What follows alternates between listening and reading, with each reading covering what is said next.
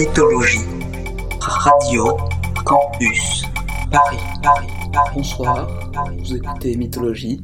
Je m'appelle Gaspard et ce soir on va écouter une heure de Rodens. Le Rodens, ça se caractérise par des riffs de synthé polyphoniques et des couplets rappés. Elle est née dans les années 80 et a survécu jusqu'à la fin des années 90, quand le DM, la house et la techno l'ont remplacée dans les clubs, mais pas dans mon cœur. Tell me, how do you spell DJ? Tell me, how do you spell DJ?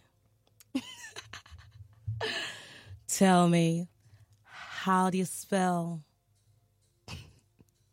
DJ?